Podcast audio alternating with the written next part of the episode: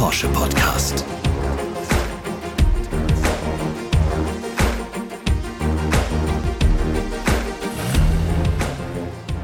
Herzlich willkommen zu einer neuen Folge vom 911, dem Porsche Podcast. Mein Name ist Sebastian Rudolph und wir haben unser Podcast-Studio wieder hoch oben im Porsche Museum in Stuttgart-Zuffenhausen aufgebaut. Von hier haben wir einen schönen Blick auf den Porsche-Platz mit einer Skulptur in der Mitte, an der drei weiße Elver in den Himmel ragen. Worum es in dieser Folge geht, erfahrt ihr jetzt. Mama, Papa, Hip-Hop. Mitspieler und Hauptdarsteller, Kunst, Koordinatensystem, Grundwerte. Rap-Gesetze. Meinen heutigen Gast durfte ich bereits vor ein paar Wochen persönlich kennenlernen. Und zwar im Rahmen unseres Porsche-Projekts Back to Tape in der Elbphilharmonie in Hamburg. Seine Stimme war prägend in den frühen 2000ern, als sich die Hip-Hop-Kultur hier in Deutschland etablierte. Mit Alben wie Feuerwasser und von innen nach außen setzte er sich in der Deutsch-Rap-Szene ein Denkmal. Alles begann mit Musik. Heute ist er auch Meditationscoach und Podcaster. Ich begrüße Michael Kurt alias Curse. Hallo Mike, schön, dass du da bist. Hey, vielen, vielen herzlichen Dank für die Einladung. In dieser Folge geht es um Mut, um Neues zu beginnen, Träume zu verwirklichen.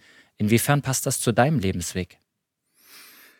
Naja, wenn ich das von außen höre, Mut, Träume verwirklichen, dann klingt das natürlich ganz großartig. Und wenn ich jetzt so rückwirkend draufblicke, kann ich sagen, seit ich ein Kind bin, habe ich davon geträumt, Musik zu machen, Rapper zu werden. Und es hat geklappt. Also ja, ich habe es gemacht. Und ich bin wahrscheinlich auch durch viele Schwierigkeiten gegangen und habe viele verschlossene Türen eingetreten oder mit einem Dietrich geöffnet oder wie auch immer. Und deswegen ist vielleicht auch Mut und vielleicht auch Tatendrang ein Teil davon. Und obwohl ich das, während ich es mache, ganz oft nicht so sehe, denn während ich es mache, sehe ich meistens die Zweifel und die Probleme und die Ängste und die Schwierigkeiten. Aber rückblickend kann ich sagen, ja, darum geht's. Und viele Hörerinnen und Hörer werden sich fragen, so wie ich auch, Du hast im Hip-Hop-Bereich sehr viel erreicht. Manche sagen auch, du seist eine Legende, eine lebende Legende. Und dann zu sagen, der Weg ist jetzt hier für einen Moment zumindest zu Ende und dann starte ich was Neues. Wie kommt man darauf? Tja, das war nicht so wie in einem Hollywood-Film, dass auf einmal ich an so einem, weißt du, einer Leuchtreklame vorbeilaufe und da steht irgendwie ein Satz, der mir dann sagt, oh Gott, ich muss mein Leben überdenken, sondern es war eher ein sehr langsamer Prozess, der auch nicht ganz einfach war. Wenn ich es kurz zusammenfassen möchte, dann kann ich sagen, dass ich ja eigentlich meinen Traum gelebt habe. Ne? Ich wollte schon, bevor ich ein Teenager war, Rapper werden. Ich habe immer gedacht, wenn ich Rapper werde, das ist meine Bestimmung, das ist meine Berufung, dann werde ich auch glücklich, dann habe ich ein erfülltes Leben. Und ich habe also immer dafür gearbeitet, mir diesen Traum zu erfüllen. Und als ich dann dabei war, mir den Traum zu erfüllen, habe ich immer gedacht, okay, der Traum muss jetzt noch größer werden. Also mehr Verkäufe, mehr Leute im Publikum, bessere Charts-Erfolge und so weiter und so weiter. Oder krassere Songs oder bessere Inhalte oder bessere Rap-Technik. Also es war immer höher, schneller, weiter. Ist ja auch schön und ist ja auch motivierend. Aber irgendwie habe ich wohl immer gedacht, wenn ich das nächste Ziel erreiche, dann werde ich glücklich. Hinter der nächsten Kurve werde ich glücklich. Bei der nächsten Abbiegung werde ich glücklich. Ja, 10 kmh schneller, um in eurer Welt zu bleiben. Mhm. Dann bin ich glücklich. Und ich habe halt währenddessen zu oft die Freude am Leben verloren, die Freude am Weg, die Freude am einfach Dasein, am einfach machen. Und das hat sich nach einigen Jahren sehr böse ausgezahlt äh, auf dem Negativkonto. Ich bin trotz Tourneen sehr traurig gewesen, sehr depressiv, sehr niedergeschlagen und habe immer wieder mir die Frage gestellt, was ist das eigentlich, dieses Glücklichsein und warum finde ich das nicht? Und nachdem das so über einen längeren Zeitraum immer wieder Thema war und immer wieder sich bei mir eingeschlichen hat und ich auch nicht richtig wusste, wie ich damit umgehen soll. Ich mich auch dafür geschämt habe, weil ich dachte, darüber darf man ja gar nicht sprechen. Ich bin noch erfolgreich und ich bin in der Medienbranche und so weiter. Ja, da, da redet man über sowas nicht. Ne? Nach einer Zeit konnte ich das aber dann einfach nicht mehr verdrängen und nicht mehr abstreiten in meinem Leben. Und ich habe gemerkt, die Sachen, die ich so probiert habe, ne, mehr arbeiten oder mehr Urlaub machen oder ins schönere Restaurant gehen oder sowas. All die Sachen funktionieren nicht ich muss, glaube ich, die ganze Sache anders anpacken. Und deswegen habe ich dann gesagt, okay, ich muss mein Leben anders betrachten und ich muss vielleicht andere Entscheidungen treffen. Das heißt, es war keine Entscheidung gegen Musik oder gegen Erfolg oder gegen sonst irgendwas, sondern es war eine Entscheidung für ein gesünderes und erfüllteres Leben. Das sind sehr interessante Gedanken und wir sprechen darüber auch gleich noch weiter. Vorher stellen wir dich aber erst einmal genauer vor.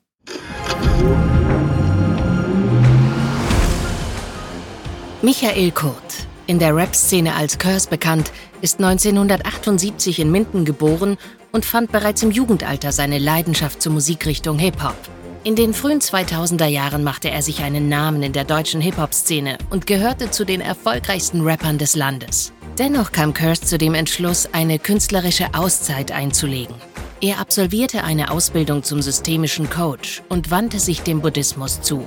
Seit 2017 produziert er den Podcast Meditation, Coaching und Life und tritt als Speaker zu den Themen Meditation und Work-Life-Balance auf. Mike, du hast am Anfang erzählt, du wolltest unheimlich gerne Rapper werden und du hast diesen Traum tatsächlich verwirklicht um mal die Brücke zu unserem Firmengründer Ferry Porsche zu schlagen. Der sagte, am Anfang schaute ich mich um, konnte aber den Wagen, von dem ich träumte, nicht finden. Also beschloss ich, ihn mir selbst zu bauen. Inwiefern ist dieser Pioniergeist, dieser Drang zur Selbstverwirklichung auch in der Hip-Hop-Kultur oder auch bei dir praktisch in den Genen mit dabei? Hey, das ist eine schöne Frage und da gibt es tatsächlich vielleicht auch eine schöne Antwort, die eurem Firmengründer gar nicht so fern ist. Für mich war am Anfang, als ich angefangen habe, Rapmusik zu machen, da war ich ja vielleicht zehn oder elf, ne? Da war das so, dass ich in einer Phase in meinem Leben war, wo ich langsam in die Pubertät kam und mir ganz viele Fragen gestellt habe. Wer bin ich? Wer sind die anderen? Warum sind wir Menschen so, wie wir sind? Und so weiter. Und ich wollte halt auch irgendwie mich ausdrücken, mich bewegen und so. Und dann kam Rapmusik, dann kam diese Hip-Hop-Kultur, dann kam Breakdance, Graffiti, diese Beats. Und das hat mich einfach wahnsinnig begeistert und das hat mir wie so eine Orientierung im Leben gegeben. Ich sage immer, ich habe drei Elternteile, Mama, Papa, Hip-Hop. Ja? und dieses dritte Elternteil, das hat mich dann angefangen, auf meinem Weg zu prägen. Und dann kam aber ein sehr entscheidender Punkt. Und das war ja, wie gesagt, vielleicht gar nicht so unähnlich zu der Story, die du eben erzählt hast. Ich habe ein paar Jahre in den USA gelebt als Teenager, als 16-, 17-Jähriger, zwei Jahre in der Nähe von New York gelebt und habe auf Englisch gerappt und wollte halt immer dann in USA, in New York irgendwie Anschluss an die Szene finden. Und ich war dann halt immer auf den ganzen Events, Freestyle und bla und habe die ganzen Leute dort kennengelernt und habe halt immer auf Englisch gerappt und habe total viel Anerkennung dafür bekommen. Aber immer wieder kam die Frage, was ist eigentlich mit Rap auf Deutsch? Was ist mit Rap in Deutschland?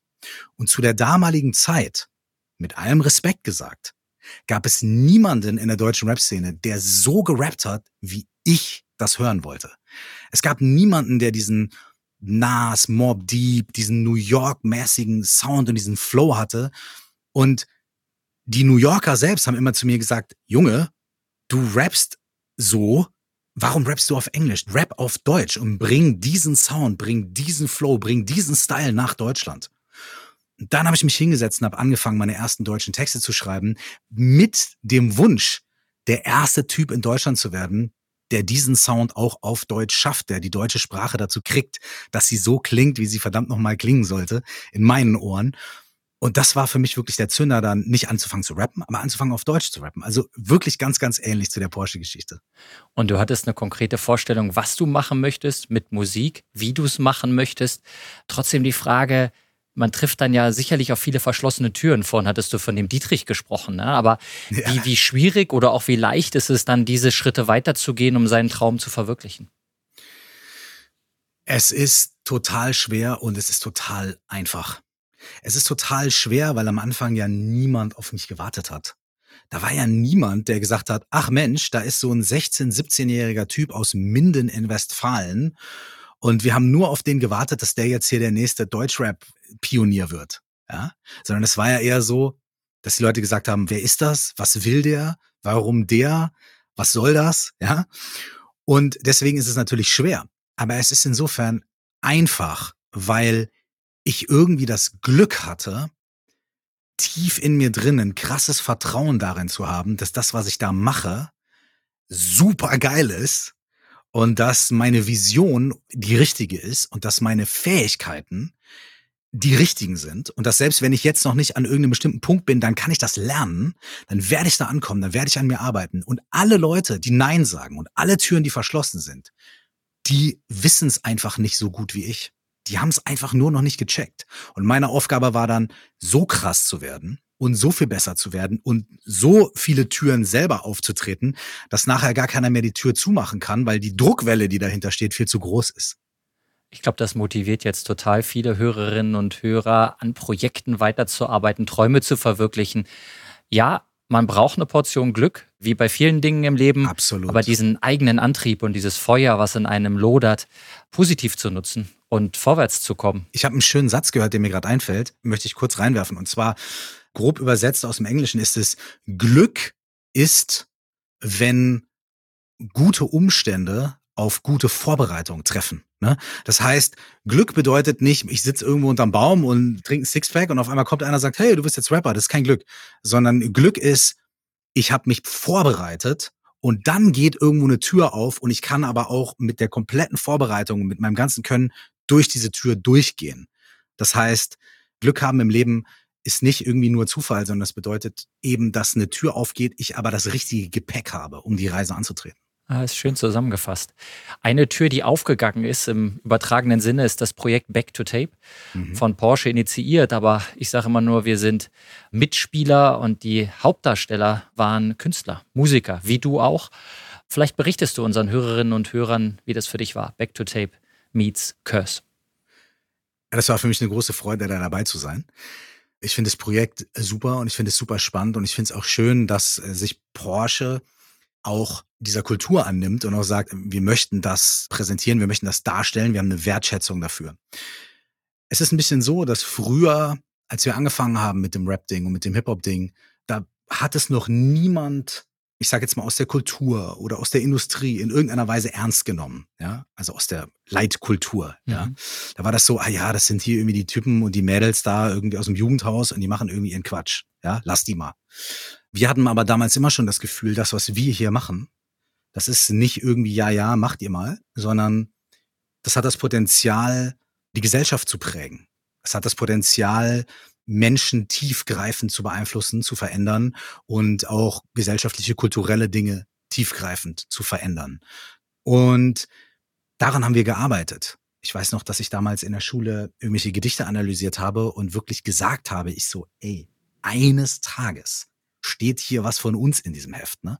Eines Tages stehen Rap-Texte im Reklamheft. Es wird passieren. Pass mal auf. Ist nur eine Frage der Zeit.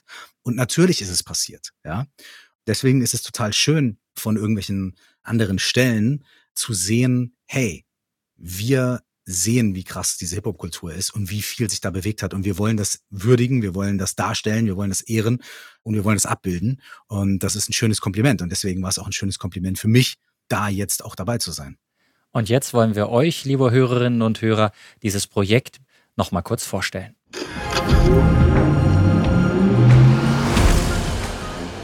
Das Projekt Back to Tape ist eine Co-Kreation zwischen dem Hamburger Musikjournalisten Nico Backspin und Porsche.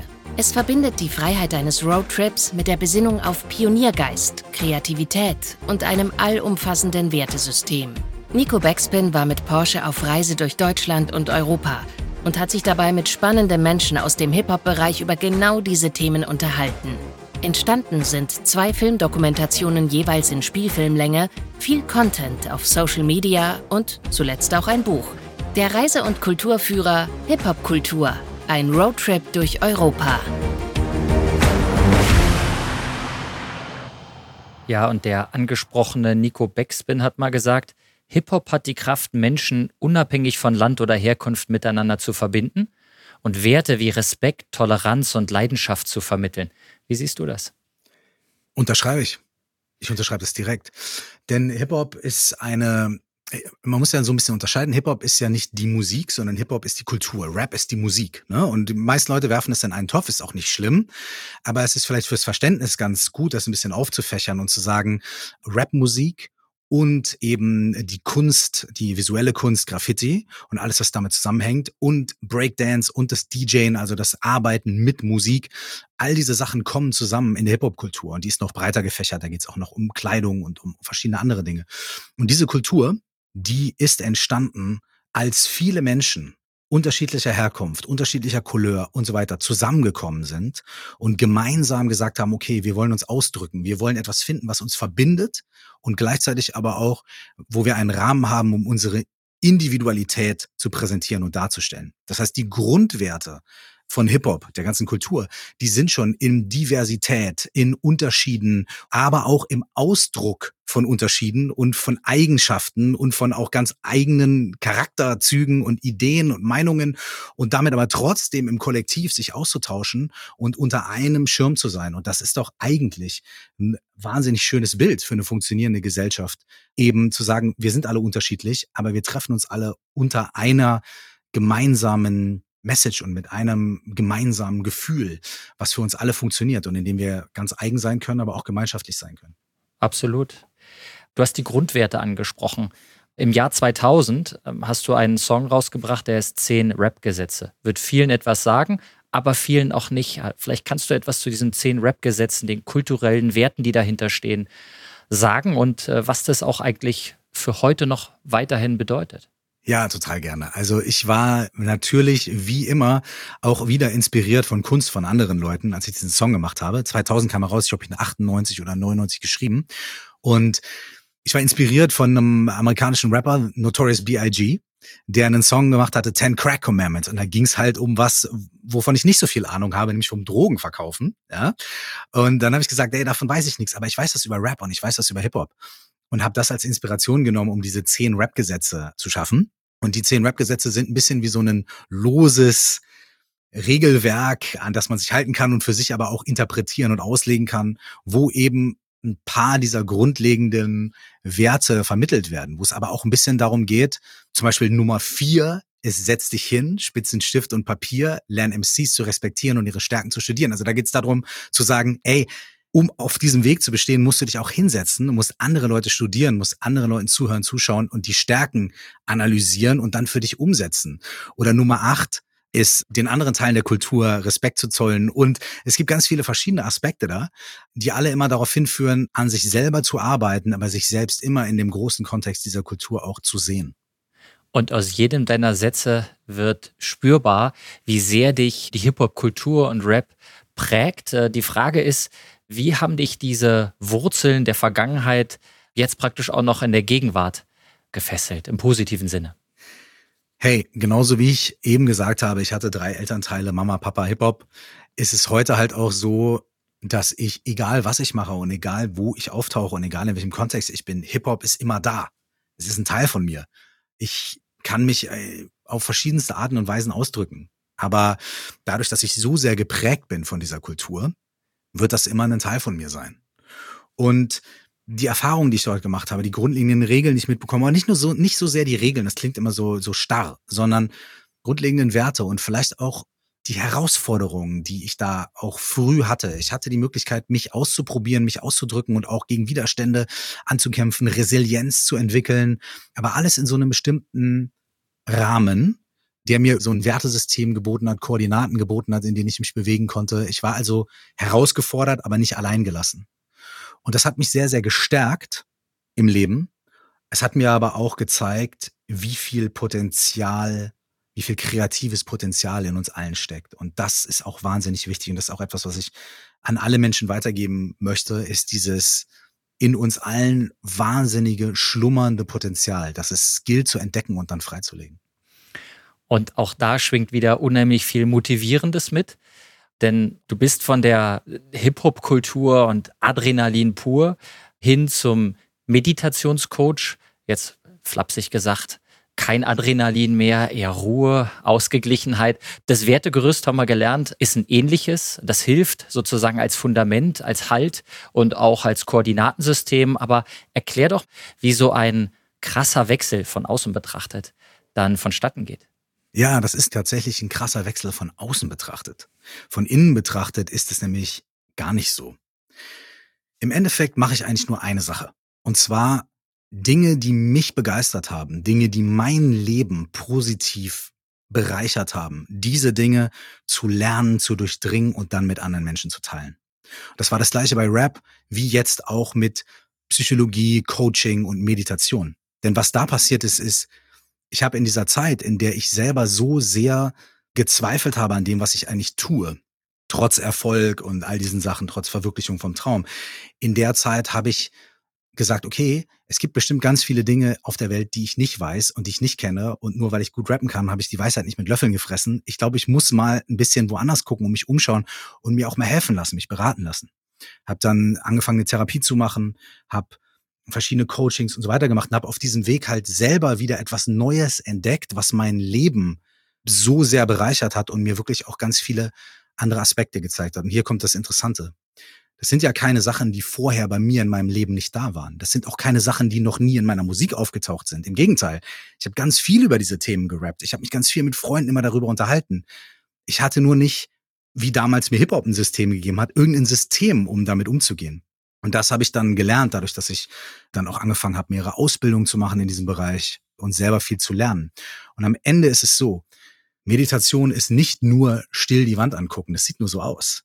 Meditation ist das ganz ehrliche Kennenlernen des eigenen Geistes, der eigenen Emotionen, der eigenen Gedanken. Und das ist so ziemlich die mutigste Sache, die man überhaupt machen kann.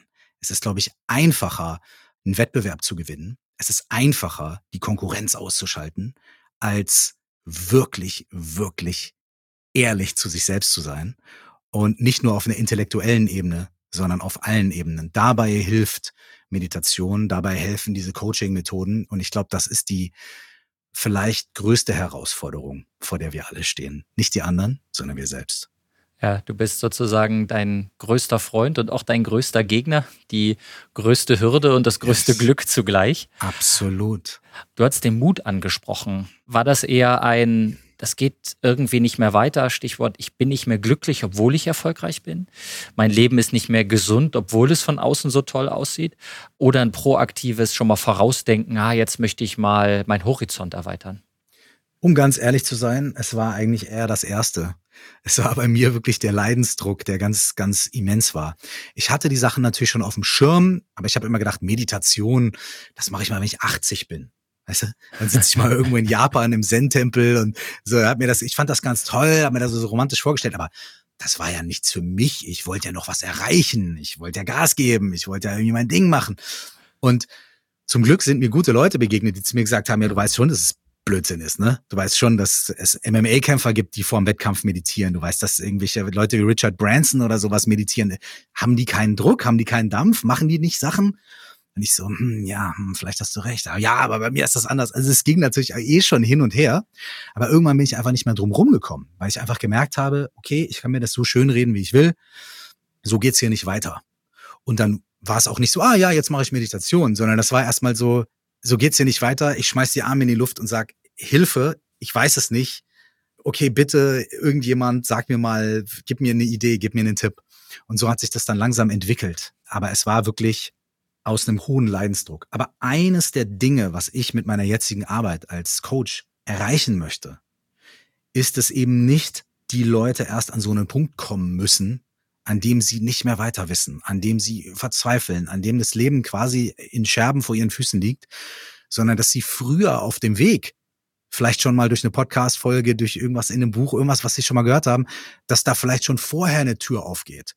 Und dass die Leute nicht erst vor die Wand fahren müssen, sondern dass sie auf dem Weg schon diese Dinge entdecken und sagen, ah, okay, hier könnte ich etwas anders denken, hier könnte ich mich selbst mal ein bisschen hinterfragen. Und das ist ein bisschen mein Wunsch, dass die Leute eben nicht denselben radikalen Weg machen müssen wie ich, sondern die Sachen schon früher entdecken. Denn das hätte ich mir gewünscht. Ich hätte mir gewünscht, dass ich schon viel früher irgendwie jemandem begegnet wäre oder irgendwie Sätzen oder Sachen begegnet wäre, wo ich einen Zugang gehabt hätte und gesagt hätte, okay, krass, man kann die Sache auch anders sehen. Und das, was du dir früher gewünscht hast, hast du jetzt verwirklicht, passt ja auch wieder zu dieser Traumgeschichte.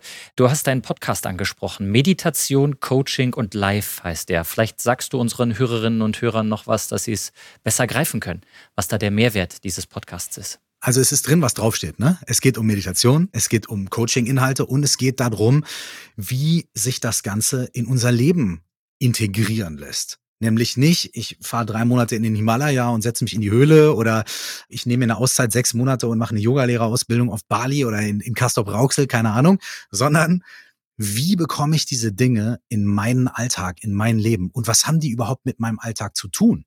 Das heißt, mein Podcast ist wirklich dafür da, Menschen, die merken, okay, ich glaube, ich könnte mal ein bisschen was anders angucken in meinem Leben oder ich glaube, ich könnte mal was machen. Ich weiß aber nicht genau wie und wo ich ansetze und so weiter. Genau dafür ist dieser Podcast da, zu sagen, hey, wir quatschen nicht um den heißen Brei, wir reden ganz konkret. Es ist nichts Esoterisches, es ist auch nichts Wischiwaschi-mäßiges. Hier gibt's ganz konkrete Methoden, es gibt konkrete Ansätze, die lassen sich konkret integrieren. So, bitteschön, das machen wir jetzt oder hier sind die und nimm dir raus, was du davon haben möchtest. Und darum geht's in diesem Podcast, um dieses ganz konkrete und dieses ganz praktische, alltägliche. Und die Konstante zwischen den Träumen der jüngeren Vergangenheit und den Träumen der Gegenwart ist übrigens deine Stimme. Also die Fans von damals können dich ja weiter begleiten, ja. Die Inhalte sind jetzt andere, wobei das Wertegerüst ja ein ziemlich ähnliches ist. Mike, blicken wir mal voraus. Gibt es eigentlich Träume, die du selbst noch verwirklichen möchtest? Ach, ganz viele, ey. Also wenn du wirklich jetzt mal auf so einer ganz weltlichen Ebene mich fragst, so, dann gibt's wahnsinnig, ich liebe Reisen. Also ich würde gerne noch ganz viele Orte auf der Welt besuchen, wo ich noch nicht war. Also von die Polarlichter mal sehen, was ich noch nicht gemacht habe, zu äh, bestimmte Südseeinseln besuchen oder äh, also auch mal ähm, längere Zeit in der Wüste sein oder in der Mongolei, im Himalaya. Also wirklich so, da habe ich Bock drauf. Ne? Ich glaube, viele Leute sagen, ja, würde ich auch gerne machen. Genau, richtig. Ich, bin ich wahrscheinlich genauso wie die. Ich weiß nicht, ob ich das alles schaffen werde, aber es ist zumindest was, was ich mir gerne verwirklichen würde, weil für mich war schon immer unterwegs sein, reisen, Menschen treffen, fremde Menschen treffen, mich mit Menschen austauschen, neue Dinge kennenlernen, neues Essen probieren. Das hat schon immer so mein Leben wahnsinnig bereichert. Also davon würde ich gerne noch ganz viel machen. Aber ich glaube, mein größter Traum ist, dass ich irgendwann irgendwo, wo es schön warm ist und es bequem ist, irgendwie auf einem Schaukelstuhl sitzen kann und sagen kann, weißt du was? Das war gut, wie es war hat sich gelohnt. Es war cool, hat Spaß gemacht. Eine Menge erlebt, konnte was weitergeben und läuft. So, ich glaube, das ist mein größter Traum. Und mit diesen Worten könnte man diesen Podcast abschließen. Machen wir aber noch nicht, weil es gibt noch ein paar Fragen und auch noch ein Quiz zu spielen. Erst nochmal zu den Fragen. Im Namen aller Hip-Hop- und Rap-Fans muss ich die natürlich stellen. Jawohl. 2018 kam das letzte Album. Kommt noch mal ein nächstes oder sagst du, nee, das Kapitel ist abgeschlossen? Hey, das Kapitel ist auf gar keinen Fall abgeschlossen. Ich bin im Studio, jetzt gerade die, die Menschen, die uns zuhören, die sehen es ja nicht, aber ich sitze gerade im Studio und bin hier, weil ich gerade neue Songs aufnehme. Das heißt, ich arbeite am neuen Album. Wann genau es fertig ist, wann genau es rauskommt, ist noch nicht klar, aber es ist unterwegs. Ich bin dran und ich habe auch äh, Bock, wieder auf Tour zu gehen, Konzerte zu spielen und so weiter. Also es geht auf jeden Fall weiter. Und das werden sicherlich viele Hörerinnen und Hörer elektrisiert zur Kenntnis nehmen. Und ich hoffe, diese Elektrisierung bekommen wir jetzt auch mit dem Quiz hin, Mike. Wir haben ein kleines Spiel vorbereitet. Drei Fragen. Mhm. Du bekommst manchmal Antwortkategorien und manchmal nicht. Bist du mhm. bereit? Ich lasse mich total überraschen und bin bereit. Sehr gut. In der Dokumentation von Back to Tape reiste Nico Hüls von Backspin durch ganz Europa auf den Spuren der Hip-Hop-Geschichte. Und er bereiste dabei viele spannende Orte. Ich möchte jetzt von dir wissen, in welcher Metropole war Nico nicht? A. Amsterdam, B. London, C. Malta.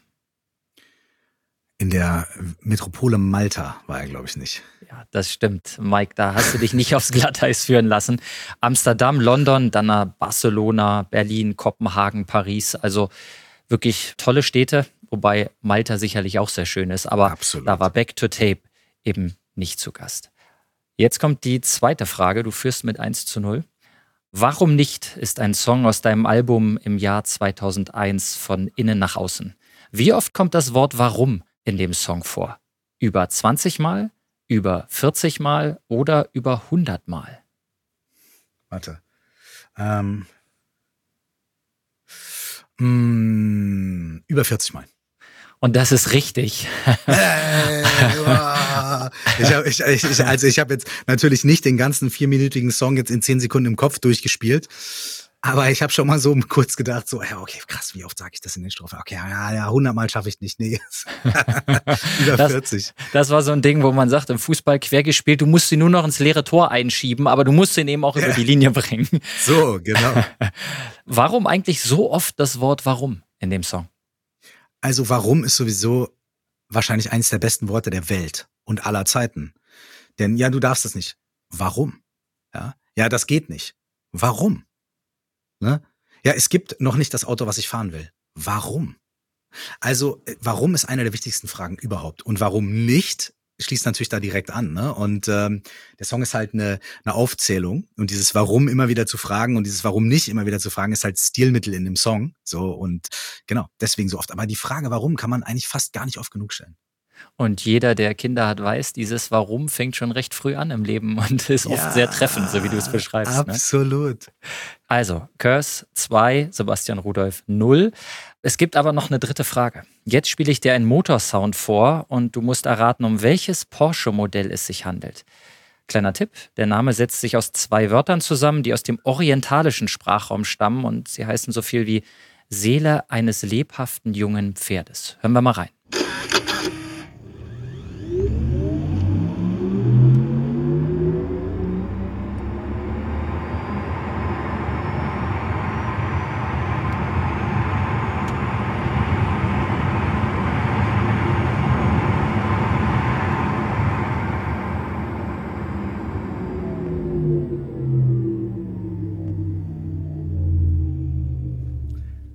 Okay, das also erstmal, das ist ein krasses also das Geräusch. Das, das war jetzt auf jeden Fall okay, alright. Das klingt krass. ähm, und dennoch weiß ich es nicht. Da musste ich, und außerdem wäre es auch unhöflich als Gast, wenn man den Gastgeber jetzt hier 3-0 stehen lässt. Den Punkt musst du dir jetzt holen.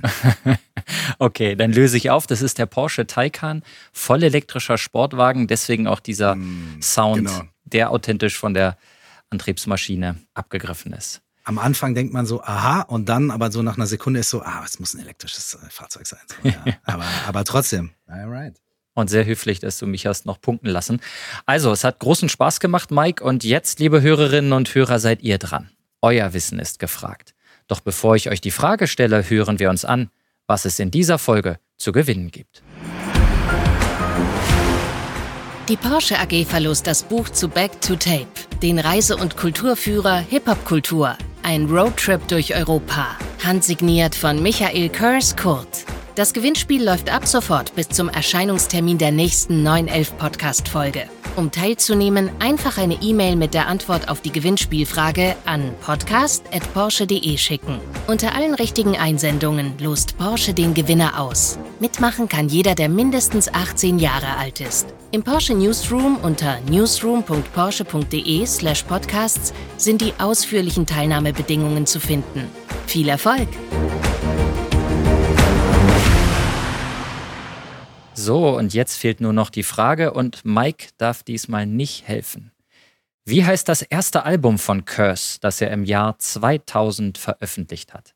Schickt eure Lösung einfach per Mail an podcast.porsche.de und wir drücken euch die Daumen.